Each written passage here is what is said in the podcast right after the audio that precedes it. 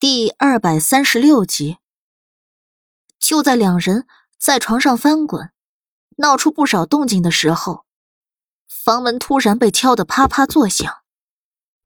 苏黎拢住自己失手的衣襟，跟脸色瞬间黑如锅底的莫连锦一起看向房门方向。谁？莫连锦的声音冷到极致。门外的人。似乎被这样的声音吓了一跳，几秒后才道：“王爷，是属下。”原来是长笛。苏黎推了推还不肯下床的莫连锦：“长笛找你，肯定是有急事儿，你快去看看。”莫连锦这才不甘不愿的翻身下床，用被子把苏黎团团掖好。等着我，不许动。说完。转身去开门，而后又把房门关上，跟长笛在外面议事。苏黎等了一会儿，莫连锦才回了房间，但已经没有了刚才的兴致，只是搂着他，老实躺着。出什么事儿了？他身上的气压低沉的有点压抑。苏黎戳戳他的心口，小声问道。是父皇，安帝，他怎么了？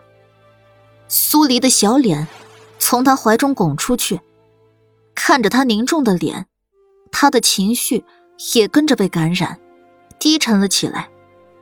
承恩侯开始动作了，每日都在供奉长生丹给父皇食用，再加上燕婉的助力，父皇对长生丹已经无比依赖了。莫连锦说完这句话，低头跟苏黎对视一眼。苏黎，我们不能再在青阳城久待。苏黎点点头，我知道该怎么做了。莫连锦不在都城，几方势力都在蠢蠢欲动。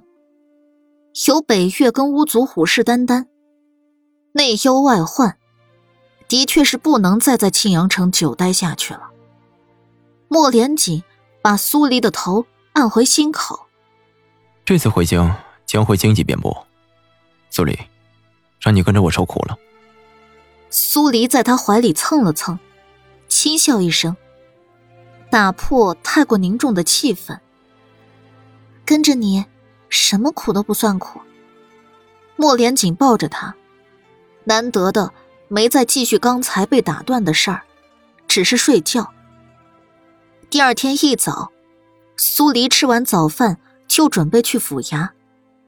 在他跟莫连锦起身后，浮生也放下碗筷。我跟你们一起去。苏黎看了眼他的伤处，你只是走路，碍不到手伤。浮生坚持，苏黎只能点头。为了避免燕府那边贼心不死，还想把桑桑掳走给燕聪陪葬，所以他留了长笛。跟侍卫在客栈。桑桑昨天被浮生伤得不轻，今天早上压根就没下来吃早饭。三人一起离开客栈，桑桑才从暗处出现在长廊，静静看着浮生跟在苏黎身后离开的背影。他藏在袖袍里的手渐渐拢成拳。繁星正好。从客房里走出来，到了桑桑身侧，面无表情的看了眼失落的他。你怎么了？桑桑回过神，恢复成原来的脸色。啊，我没事。繁星没再多问，下楼去找早餐吃。离开客栈的苏黎，夹在莫连锦跟浮生中间。看看左边，瞅瞅右边。他还没说话，莫连锦就把他扯近了几分，牵着他的手，跟他十指相扣，像小孩子似的，在宣示自己的主权。浮生对两人的亲昵，并没有太大的情绪变化。最先开口的是莫连锦：“你的身份已经被洛楚书识破，你有什么打算？”我听苏黎的。浮生淡淡的开口，除了去做能帮到苏黎的，他压根不知道自己还能做什么。对未来的路，仍然是一片茫然未知。你算天算地算人，却算不清自己想做什么。莫连锦的语气不咸不淡，似嘲讽又似不解的反问：“嗯。”莫连锦被他这声应答，刺激的脸色一沉。苏黎夹在中间，最能感受到两人间的这种火药味儿。当即扯了扯莫连锦的手：“你有什么想法？”莫连锦静默了几秒，眸光犀利的盯着浮生，一字一句开口：“你就没有想过，要再回北岳？”浮生没想到，莫连锦会问这样一句话。回北岳。他最初也想过，可他知道，北岳早已经物是人非，他回不去了，也不想回去嗅那血腥味儿。莫连锦，你这是什么意思啊？苏黎在浮生开口前，有些不高兴，反问莫连锦：“浮生最不该去的地方，就是北岳，哪怕他只是去山上过避世的生活。”也要比回北岳好上数倍。他是男人。莫连锦没生气，从牙缝里吐出这几个略重的字。男人跟他回不回北岳有什么关系啊？那是他的责任。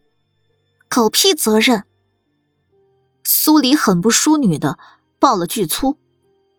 早在他被迫离开北岳的时候，北岳就跟他再没有关系了。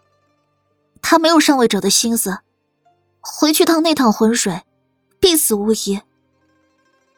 浮生看了眼为他争辩的苏黎，没有作声。莫莲紧跟苏黎十指相扣的手一紧，你知道我的意思不是这些。我知道，你是想从源头上根绝北岳跟南陵之间的明争暗斗，可你为了你的想法，你的坚持。而去影响到浮生，这对他而言是不公平的。苏黎放缓了语气，他懂他说的，他相信他也会懂他说的。莫连锦闻言，眸光一敛，不再说话。三人心思各异的到了府衙，贺千远才刚吃完早饭，还没开始办公。听了苏黎的来意，贺千远立刻派官差去把燕聪用过的那套餐具带过来。虽然每一样都清洗过，但这并不影响苏黎做试验。要来了一盆清水，把所有餐具泡进去里面，然后等着过一段时间。这档口，苏黎朝贺千远问道。朱子成的家人查的如何了？没查到什么，但是……贺远顿了顿，取了本册子递给苏黎后，才继续开口：“下官按照王妃娘娘给的死亡日期，查了那几日发生在庆阳城内的案子，倒是发现了点什么。”苏黎看了眼贺千远，示意他说下去，然后翻开册子。一边听他说，一边自顾自的看着。在朱子成被埋尸后的次日，庆阳城有家客栈死了人，死者是异乡人。下官还记得，那人虽是自己吊死的，脖颈上却是有两道痕迹，一看便知有蹊跷。苏黎正好看到了仵作的证言，眉头一皱：“连你都看出有蹊跷，为什么仵作？”这么笃定是自缢。贺千元小心翼翼的抬头看了眼苏黎。昨日查到这个案子后，便派人去问了已经告老还乡的仵作。一早官差便来报，那老仵作说，当时是拿了艳府的好处。苏黎把册子合上，又是艳府。当时没人替外乡人鸣冤。再加上老五做的证词，下官便将做那件案子当做了自缢案了结，贺千远生怕被责骂，立刻补了一句：“下官知罪，还请战王爷、战王妃责罚。”苏黎把册子给了莫连锦看，自己则盯着贺千远。册子里记录的东西很少，最后定义成了自杀案，没有后续，也没有人再去调查那名外乡人的来历跟身份。他现在知道的只有，外乡人是男性，将近四十，是独自一个人入住的客栈。苏黎一直不说话，贺千远被盯得头皮直发麻，头越垂越低。苏黎，莫连锦将册子翻开，指了一个地方给他看。苏黎看过去，立刻眯了眯眼。刚才他没仔细看，居然把这么重要的一点错过了。册子上有一排很小的字，写着客栈的名字。就是那么巧，那外乡人吊死的客栈，是他们现在入住的客栈。他心里有了想法，把视线从贺千远身上错开，看向那盆泡着餐具的水。算算时间。应该也差不多。当即随便拿了个碗，舀了一瓢水出来，放在鼻前清嗅，反反复复嗅了好几遍，就是一股水味儿，什么异样都没有。不甘心的把水喂给了小白鼠，仍然是没有任何反应。贺千远，你确定这是当天贺聪用过的餐具？苏黎无比怀疑，是不是燕府那边拿了假的东西充数？贺千远连忙道：“不敢弄虚作假，的确是那日燕大公子用过的餐具。燕大公子死时，餐具还在卧房中放着，没有送去后厨，也没人碰过。好吧，餐具并不像他想的那样，是被有心人进了毒药。那毒物……”到底是怎么进入燕聪身体，让他致死的？他死亡的当天，只吃了早饭，只敷了白大夫开的药膏。早饭试过毒，药膏没有异样。